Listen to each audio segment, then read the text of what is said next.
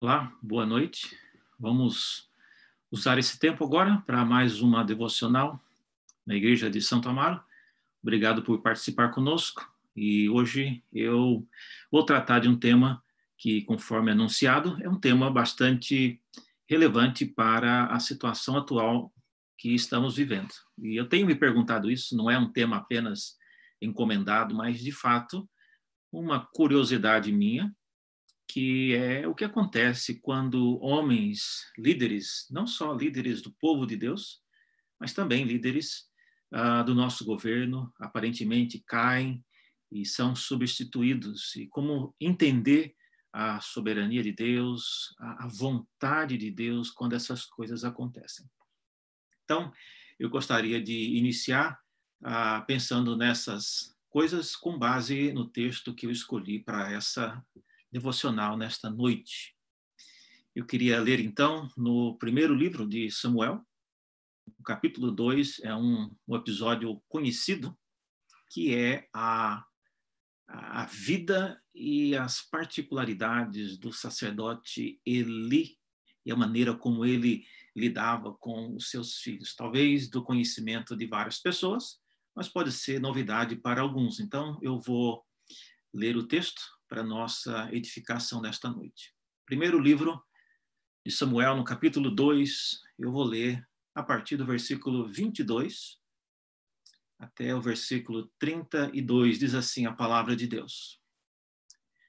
Era, porém, Eli já muito velho e ouvia tudo quanto seus filhos faziam a todo Israel, e de como se deitavam com as mulheres que serviam à porta da tenda da congregação e disse-lhes: Por que fazeis tais coisas?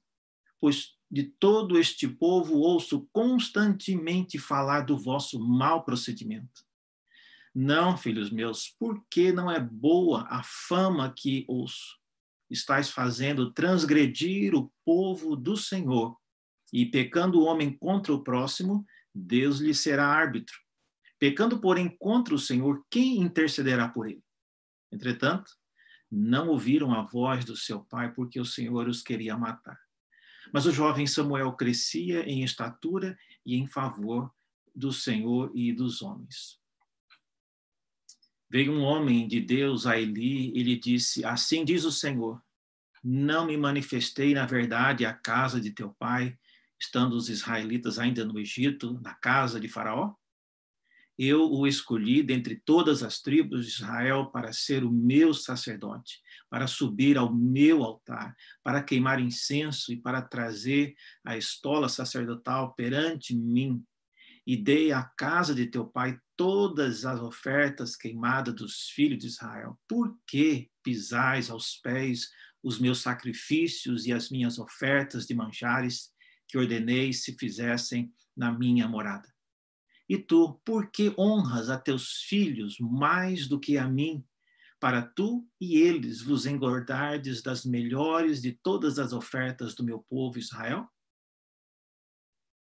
Portanto, assim diz o Senhor, Deus de Israel: na verdade, dissera eu que a tua casa e a, e a casa de teu pai andariam diante de mim perpetuamente. Porém, agora diz o Senhor: longe de mim tal coisa, porque aos que me honram, honrarei, porém aos que me desprezam, serão desmerecidos. E eis que vem dias em que cortarei o teu braço e o braço da casa do teu pai, para que não haja mais velho nenhum na tua casa, e verás o aperto da morada de Deus. E há, há um tempo com o bem que fará a Israel e jamais haverá velho em tua casa. Até aqui a palavra do Senhor. Vamos orar? Abra nossos olhos a Deus para entender a tua palavra. Pedimos que o Senhor ajude-nos a compreendê-la. Pedimos que o mesmo Espírito que a inspirou possa também trazer entendimento nesta hora. Oramos em nome de Jesus. Amém. Muito bem, irmãos. Essa, esse texto que nós lemos, de fato, fala de uma situação que não pode ser diretamente aplicada a nós hoje. Nós não temos mais reis, é, e também Israel do Antigo Testamento não era uma igreja. Israel era uma nação. Então, há muitas coisas que são aplicadas a Israel que não são aplicadas diretamente à igreja. Todavia, ah, no caso aqui em questão, nós temos um líder do povo de Israel, e ele era, nesse momento, mais do que um pastor, mais do que um líder de igreja, ele era o líder da nação. E ele tinha filhos reprováveis, e ele, segundo o texto que lemos, dava muita atenção a esses filhos e acabou pecando gravemente por causa disso. E a minha o meu interesse em tratar esse texto hoje tem a ver exatamente com a necessidade de pensarmos ou de criarmos ah, modelos para entender aquilo que Deus está fazendo em nossos dias. Essa é a minha, esse é o meu objetivo hoje à noite, ah, nessa meditação rápida, criar modelos bíblicos para entendermos o modo como Deus tem agido em nossos dias. Então, eu queria já de cara dizer que nós nunca entenderemos a mente de Deus. E Deus também não espera isso de nós. Mas Ele, por meio da Escritura, quer que nós entendamos aquilo que Ele está fazendo na história. Entender o que Deus está fazendo não é a mesma coisa de entender a mente de Deus. Por isso, a pergunta dessa noite é por quê? Líderes ungidos por Deus, líderes que foram chamados por Deus. Não foram chamados por homens, mas foram escolhidos e chamados por Deus, ungidos para estar na posição que estão. Por que, que esses líderes às vezes caem? E isso não é uma coisa é, excepcional, mas aconteceu várias vezes na história de Israel e tem acontecido também em nossos dias. Então eu queria aqui, com base nesse texto que lemos, tirar algumas lições ah, para que nos ajudem a processar, a meditar e refletir nas coisas que têm acontecido em nossos dias. Então, a primeira coisa que eu vejo com respeito a isso é, segundo o texto que lemos, é que a primeira razão por que líderes ungidos caem, segundo o texto, é porque eles desprezam o que é oferecido a Deus. Essa expressão desprezar aquilo que foi oferecido a Deus, as ofertas e aquilo que era entregue no templo, é algo marcante nessa passagem. Veja esse texto, por exemplo.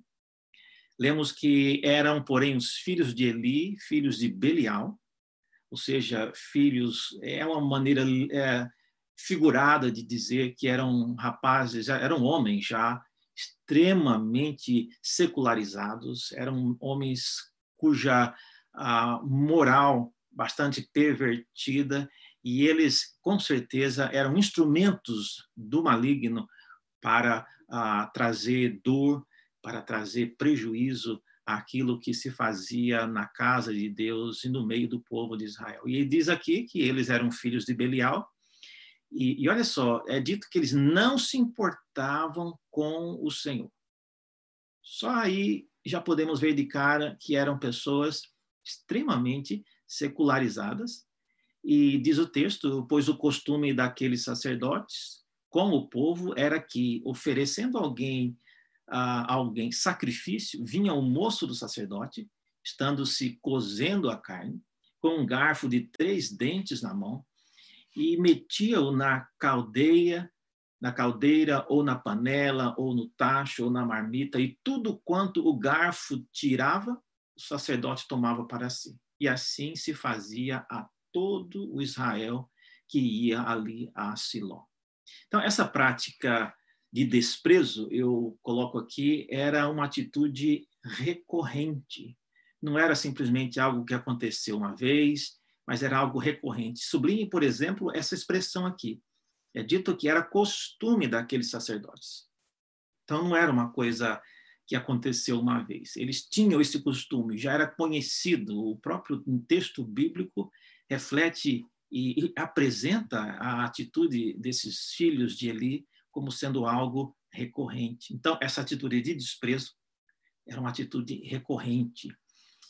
Ah, segundo lugar, ainda sobre esse ato de desprezo desses meninos, desses meninos é uma maneira figurada, eles eram homens já, mas era que a sua atitude de desprezo, ela era uma atitude consciente, não era o caso deles terem feito ah, aquilo e sem perceber que estavam fazendo aquilo. Mas veja esse texto, por exemplo, no versículo 16, é dito que se o ofertante, por exemplo, lhe respondia: queima-se primeiro, queime-se primeiro a gordura e depois tomarás quanto quiseres.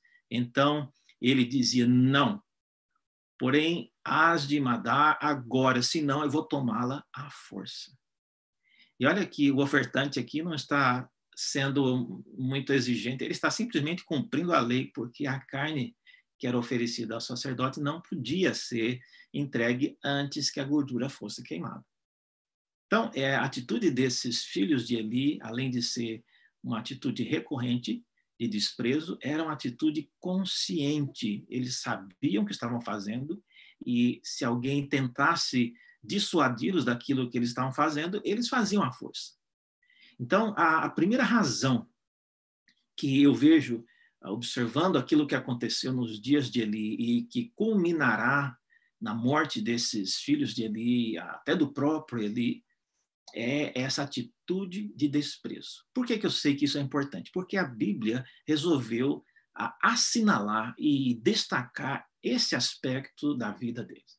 Nós não sabemos absolutamente quase nada daquilo que esses filhos dele falavam, se eles, ah, se eles pregavam ou qualquer outra coisa, mas a, a Escritura escolheu descrever esse aspecto da vida dos filhos de Eli, que era, eram essas atitudes recorrentes e conscientes de desprezo àquilo que era oferecido no altar, aquilo que era oferecido no, na casa de Deus.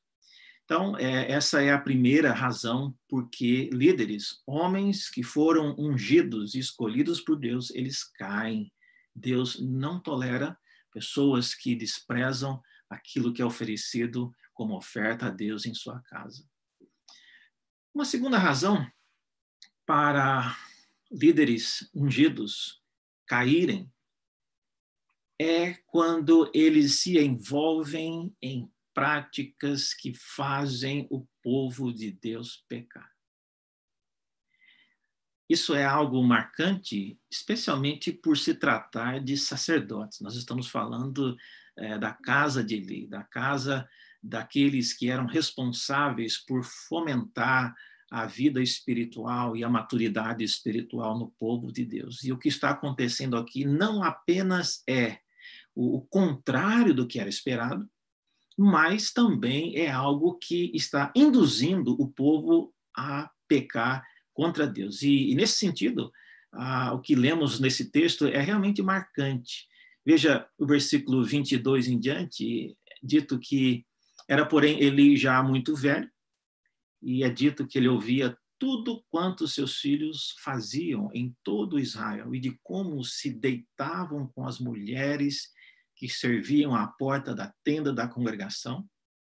E por causa disso, sabendo dessas coisas, o texto bíblico diz que Eli resolveu ah, indagá-lo sobre isso, perguntando né, por que eles faziam essas coisas, mostrando que todo o povo, é, de todo o povo, Eli ouvia esse mau procedimento que esses filhos deles estavam envolvidos e praticando abertamente, de maneira consistente e de maneira ah, corriqueira, sempre fazendo esse tipo de coisas.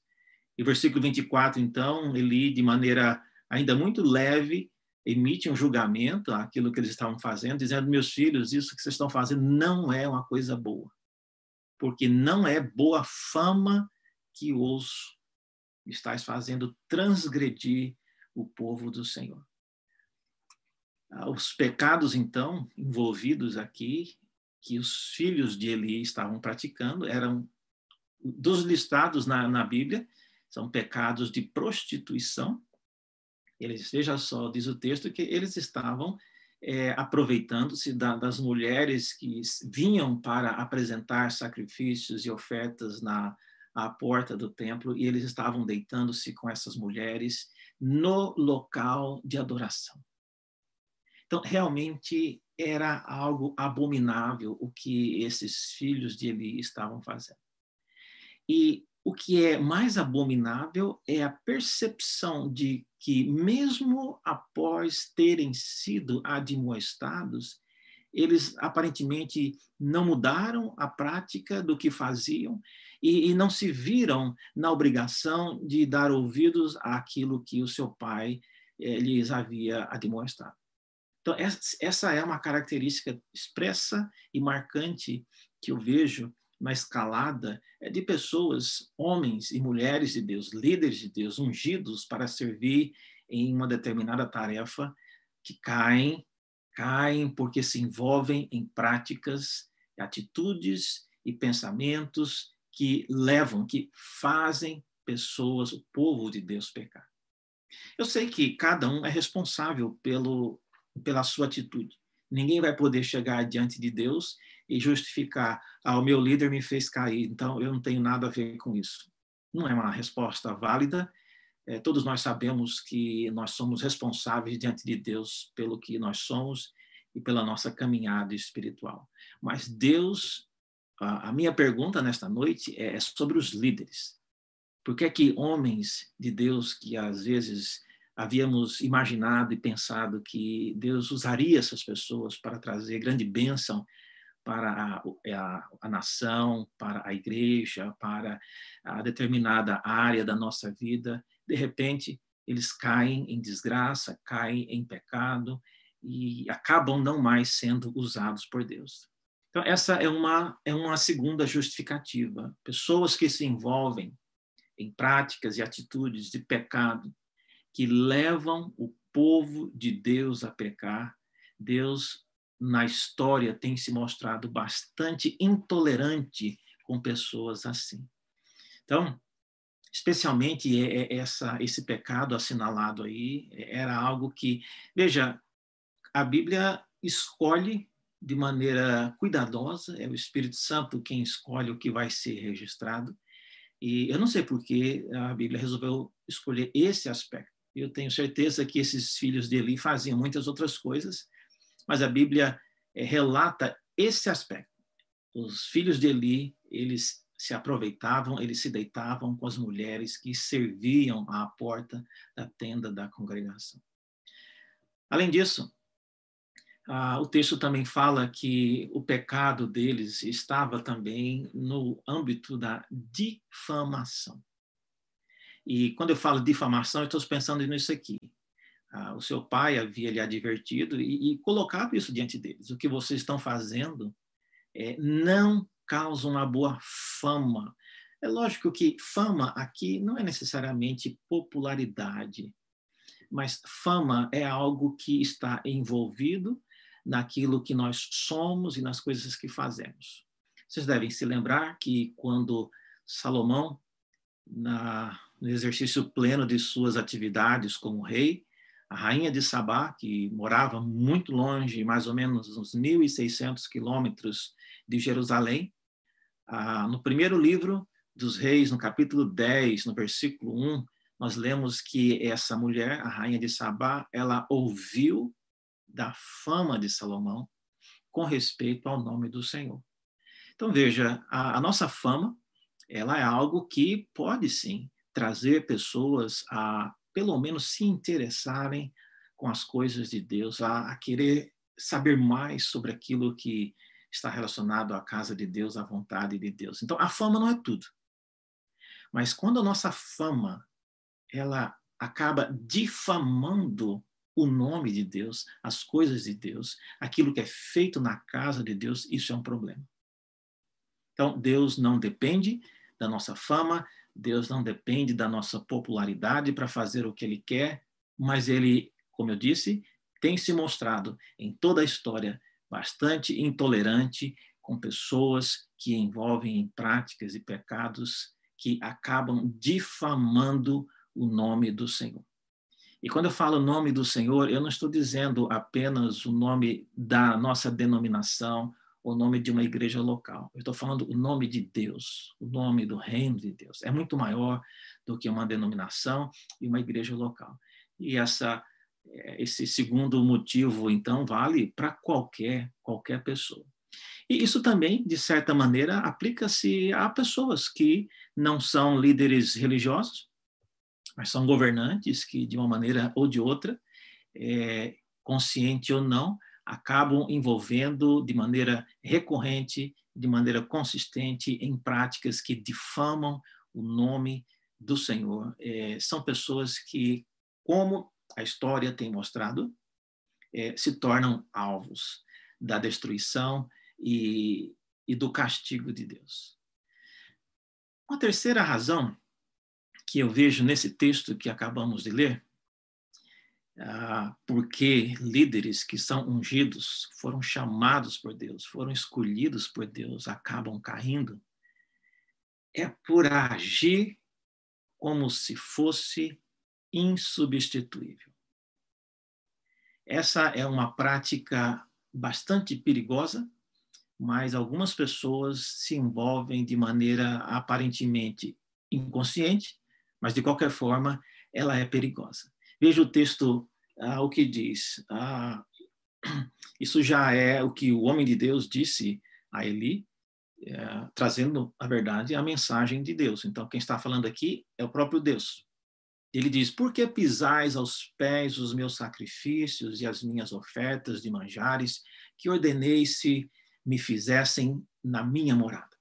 E tu, por que honras a teus filhos mais do que a mim? Para tu e eles vos engordardes das melhores de todas as ofertas do meu povo de Israel? Portanto, diz o Senhor, Deus de Israel, na verdade, e talvez aqui até uma, uma tradução é, mais literal aqui de, dessa expressão, na verdade, é o que no Novo Testamento é, é dito, né? Em verdade, em verdade vos digo. Então, esse tipo de construção que aparece no Novo Testamento, no Antigo Testamento, é, ela acontece aqui também. Tá? Então, quando se diz na verdade, é, você poderia, se você fosse uma pessoa que, que falasse, ouvisse o hebraico fluentemente, você ouviria algo assim. Na verdade, na verdade, dissera eu, que a tua casa e de teu pai andariam diante de mim perpetuamente. Então, olha só. Deus havia dito. Não foi uma impressão que ele teve no dia do seu chamado, no dia da sua instalação como sacerdote. Deus lhe disse, com todas as palavras, que ele levantou Eli, ele chamou Eli para que ele andasse diante de Deus perpetuamente. Agora, porém, diz o texto, diz o Senhor, o mesmo Senhor que disse lá quando Eli foi chamado: Longe de mim tal coisa, porque aos que me honram, honrarei, porém os que me desprezam serão desmerecidos. Gente, a, a lição que eu aprendo aqui é a seguinte: ser escolhido e ungido não significa ser insubstituível. Ser escolhido por Deus, ser ungido por Deus para desempenhar uma tarefa, seja ela de um pastor, de um líder ou de um governante de um país ou de qualquer outra jurisdição, é um privilégio que não é insubstituível. Em toda a história, Deus já mostrou claramente que ele ceifa a vida e o privilégio de pessoas ah, exatamente por se acharem que são pessoas insubstituíveis. Há um relato no Antigo Testamento de um grande imperador chamado Nabucodonosor, que um dia, achando-se extremamente poderoso, saiu no, no pátio da sua casa e olhou para a grande cidade da Babilônia e resolveu dizer, comentar que não, não é essa a cidade, a grande cidade da Babilônia que eu construí. E a Bíblia diz no capítulo 4 do livro do profeta Daniel que Nabucodonosor, naquele instante, ele caiu por terra. Não morreu, mas ele se tornou como um animal e ficou passeando pela, pelos, pelas florestas e pelo nasceu nas suas costas. E ele ficou de maneira é, totalmente incapaz de continuar sendo o imperador daquela que era a maior potência na época. Outras pessoas é, na história também ah, resolveram falar isso e acabaram sendo colhidos e ceifados imediatamente. Deus não faz isso com todo mundo que é e que pensa que é insubstituível. Mas nós que somos o povo de Deus, nós que estamos é, agindo e tentando avaliar o que está acontecendo por meio da palavra de Deus, essa é uma lição que nós devemos aprender. Especialmente, olha só, ah, nessa palavra no versículo 30, quando nós lemos que Deus havia dito que a, o chamado e a unção de Eli era para que ele andasse perpetuamente. E aqui eu não quero especular se Deus volta atrás naquilo que ele prometeu, a ideia de que Deus volta atrás, que ele se arrepende daquilo que ele disse, essa expressão, Calvino já havia nos alertado, é uma linguagem de acomodação. É uma maneira que nós, seres humanos, ah, temos para entender uma ação e uma atitude divina que tem aspectos que não são explicáveis ou compreensíveis pela mente humana. Mas o fato é que quando Deus chamou, ungiu, capacitou Eli para agir perpetuamente como sacerdote diante de Deus. Isso, como eu disse aqui, a lição que eu aprendo disso, com base no que aconteceu nos dias de Eli, é que isso não significa que nós somos insubstituíveis. E esse é um erro básico que algumas pessoas cometem. Não apenas quando são líderes, mas também quando apoiam os seus líderes. Irmãos, ninguém, ninguém é insubstituível. E se existe alguém que você imagina que seja insubstituível, ele não devia estar naquele local. Porque, por uma razão muito simples e óbvia, todos nós um dia passaremos. Todos nós morreremos. E se a minha função, se a minha cooperação, no, no corpo de Cristo ou na minha área de atuação, no mundo, na cidade ou no país, é algo que eu vejo ou eu imagino como sendo insubstituível, nós temos uma visão equivocada do reino de Deus. Então, essa lição ela é importante e a vida, a história e as tragédias de Eli me ensinam isso. Ser escolhido e ungido não significa ser insubstituível. Uma outra coisa que eu vejo ah, ainda nesse nesse texto, eis que vem dias, diz o texto, em que cortarei o teu braço e o braço da tua casa, do teu pai, para que não haja mais velho nenhum em tua casa. E verás o aperto da morada de Deus em um tempo, como o bem que fará a Israel. E jamais haverá velho em tua casa. O homem, porém, da tua linhagem, a quem eu não afastar do meu altar, será para te consumir os olhos e para te entristecer a alma, e todos os descendentes da tua casa morrerão na flor da idade. Então, a promessa, a lição que eu aprendo disso é que uma promessa de Deus é, não torna aqui está faltando um não, né? Uma promessa de Deus não torna um líder insubstituível. Por que, que eu digo isso? Às vezes a gente se acomoda, ou líderes se acomodam no fato de ter havido uma promessa em relação a, a, ao seu cargo, em relação a, ao seu ministério, e mesmo que, imagine, não é o caso que eu não, não acredito que é, nisso, mas que se Deus abrisse os céus e um anjo viesse falar, eu te chamei para ser e para agir em tal ministério, em tal uh, função na igreja, mesmo assim, há uma promessa feita por Deus, ela não torna um líder insubstituível. Então, ancorar, depender daquilo que Deus prometeu, como a gente acabou de ver, não significa que um líder ele seja insubstituível. Deus troca, Deus volta atrás naquilo que ele prometeu por causa daquilo que a, o exercício daquela função significa para Deus. Gente, pense na seriedade disso. Deus ele considera mais importante substituir, derrubar, tirar pessoas que se acham insubstituíveis. Ele se preocupa mais com isso do que com o dano à sua própria imagem de alguém entender que Deus é um Deus que está voltando atrás no que ele disse. Como eu, já falei, essa ideia de voltar atrás ou de se arrepender é uma linguagem de acomodação. O que é uma linguagem de acomodação? É uma linguagem que é usada por meio de seres humanos limitados, caídos, para descrever uma atitude, uma ação de Deus, que é um Deus infinito, perfeito e que conhece todas as coisas. Essa expressão ela foi sugerida e cunhada pelo teólogo né, João Calvino.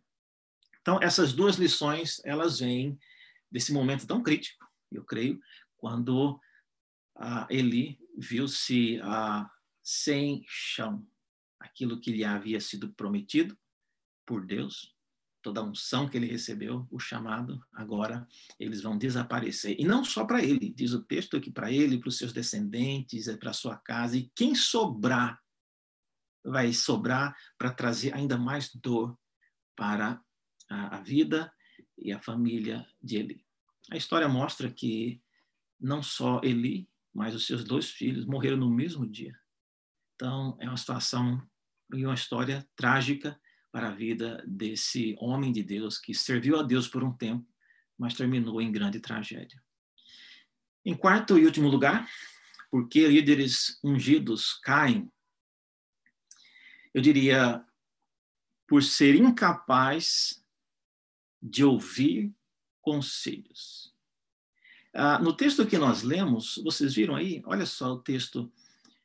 É, o, o próprio ah, Deus aqui no caso é Eli falando né, com os seus filhos, pecando o homem contra o próximo, Deus lhe será o árbitro. Pecando, porém, contra o Senhor, quem intercederá por ele? Entretanto, não ouviram a voz do seu pai, porque o Senhor os queria matar. Olha essa expressão aqui. Ah, eles não ouviram o seu pai, porque Deus já estava engajado no processo de querer ah, o fim desses dois filhos de Eli. Meus irmãos, é, isso é grave, porque é, a obstinação, eu chamo aqui, guarde bem isso, a obstinação é um grande sinal de que um líder ungido, ele já começou a cair pessoas que são incapazes de ouvir conselhos, pessoas que são incapazes de serem ah, corrigidas e disciplinadas e, e, de alguma maneira, rever as suas atitudes, é, não são pessoas que podem, mas, segundo esse texto, são pessoas que já estão no processo de queda. E eu acho profundamente marcante essa justificativa que o texto bíblico apresenta. Somente uma um autor inspirado por Deus teria condições de falar isso, que a desobediência, a teimosia dos filhos de Eli tinha a ver com a interferência de Deus. Olha a seriedade disso. E é dito que eles não ouviram a voz do seu pai, porque o Senhor queria matá-los, ou seja, Deus não deixou que esses dois filhos de Eli ouvissem o conselho do seu pai.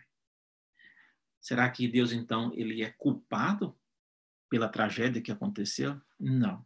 É o que eu estou dizendo aí na lição que a gente aprende dessa passagem. Quando uma pessoa, você percebe que um líder, um homem de Deus, um ungido de Deus, é, já entrou num processo de obstinação, ou seja, a incapacidade é, de ouvir conselhos, correções e admoestações, isso já é um sinal. Eu digo, é um grande sinal de que ele já começou a cair. É uma questão de tempo.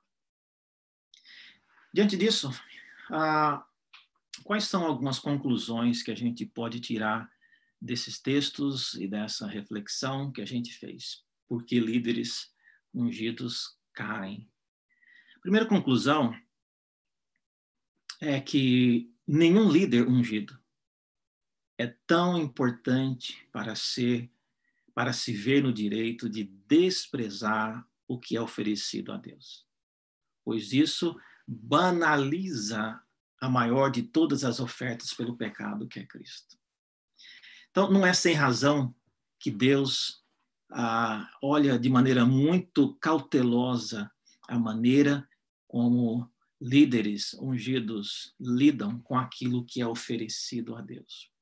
Ah, isso não se aplica tanto a líderes do nosso país, mas se aplica mais diretamente a líderes do povo de Deus. De qualquer forma, é, essa é uma conclusão que a gente deve tirar.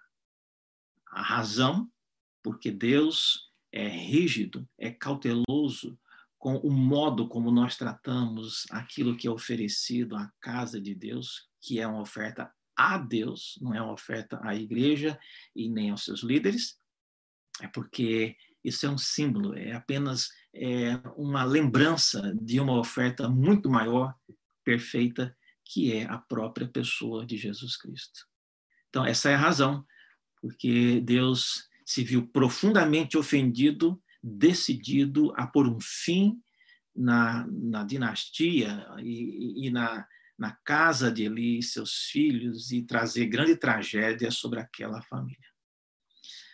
Uma segunda conclusão que é, eu tiro disso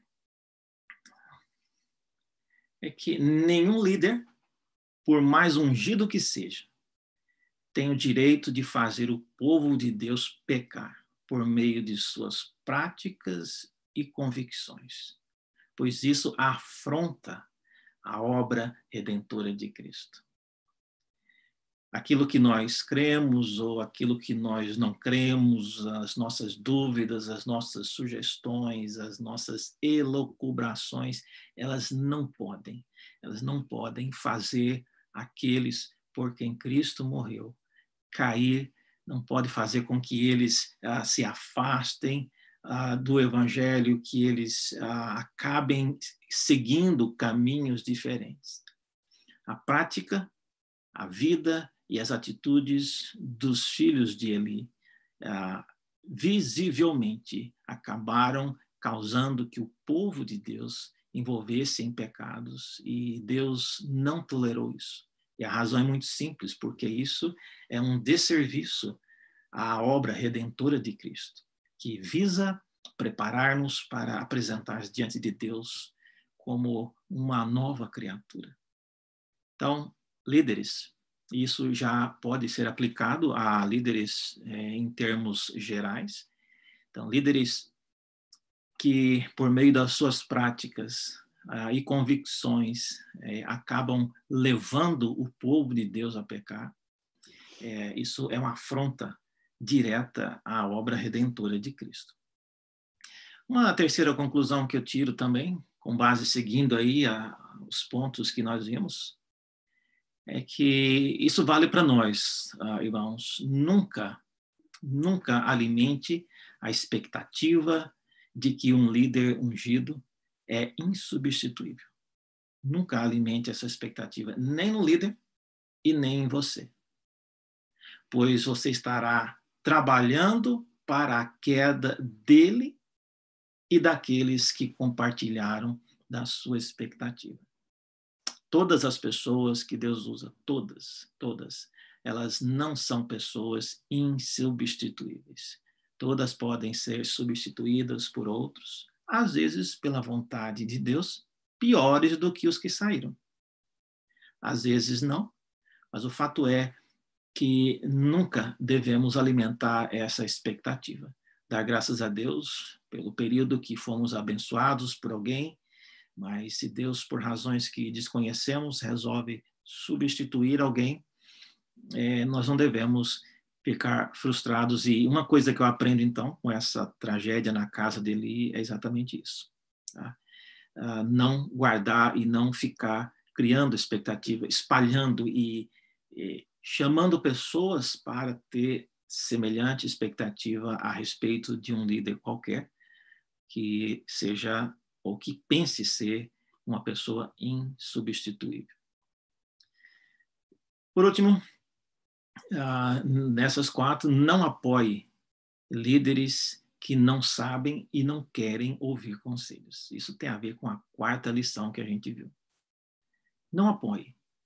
É, é muito fácil, às vezes, nós nos envolvermos ah, compartilhando, eh, divulgando o trabalho de pessoas, mas preste atenção nessas quatro eh, lições que eu lhes passei hoje. E essa é uma importante tarefa que eu e você podemos fazer. Não dar o nosso apoio.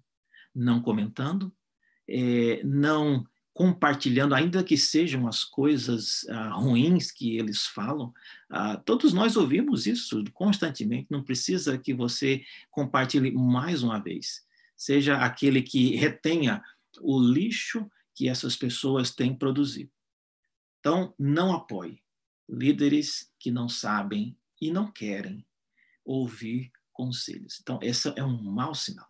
É um mau sinal, porque, como eu disse anteriormente, é, isso pode já ser um processo de obstinação que indica que o próprio Deus visa destruí-los, está procurando uma maneira de tirar-lhes daquela posição ou até mesmo tirar-lhes a vida. Conclusão final disso tudo é, é que Cristo ele é o nosso líder maior e ele foi obediente até a morte e morte de cruz. Então, por que um líder humano, um líder passageiro, ele teria dificuldade e seria obstinado a não querer obedecer? No final da palavra que Deus trouxe ao sacerdote ali, ele disse que depois ele levantaria um sacerdote que serviria na casa de Deus para sempre. Ah, logo depois dele, Samuel, ele levantou e ele ouvia a palavra de Deus, mas também ele não serviu na casa de Deus para sempre. Ele teve um ministério relativamente curto e logo depois de algumas tensões com Saul, ele também se afastou e ainda no, no mesmo no primeiro livro de Samuel, ele já descreve a morte dele. Então, Samuel não foi essa pessoa que viveu para sempre e serviu para sempre na casa de Deus. Mas, obviamente, Deus estava se referindo a Cristo e é nele. Ele é a pessoa insubstituível. Ele é aquele que é o nosso líder, foi obediente e ele demonstrou claramente que alguém ungido por Deus cai por causa dessas coisas. Graças a Deus, meus irmãos, que o nosso Deus, em Cristo Jesus, ele permanece para sempre. Ele está assentado à direita de Deus Pai e nós, os que cremos nele, estamos nele também assentados ao lado direito de Deus o Pai nas regiões celestiais. E é aí que nós devemos permanecer. Que Deus nos abençoe e nos ajude a pensar nessas coisas, refletir e analisar o que tem acontecido em nossos dias. Vamos orar mais uma vez? Obrigado, Deus, pela tua palavra. Ajuda-nos a entendê-la Permita que o teu Espírito também aplique-a em nossos corações. Não sabemos exatamente o que acontecerá nesses dias, mas permita que essas quatro diretrizes nos ajudem a refletir, a tirar conclusões sobre o que poderá acontecer no futuro do nosso país e nas, na igreja em geral. E não nos deixe uh, desesperar, mas crer que o Senhor está no controle e de maneira sábia uh, dirige, conduz, uh, reduz, ó Deus, caça as vidas das pessoas e dos seus ministérios para cumprir propósitos que somente tu sabes, ó Deus, o final e a justificativa. A nós que somos limitados, dá-nos perseverança sabedoria à luz das Escrituras para entender aquilo que pudermos. Oramos assim e pedimos em nome de Jesus. Amém. Obrigado pela sua participação, que Deus te abençoe e ajude a enfrentar as dificuldades e os desafios dos nossos dias. Deus abençoe. Obrigado.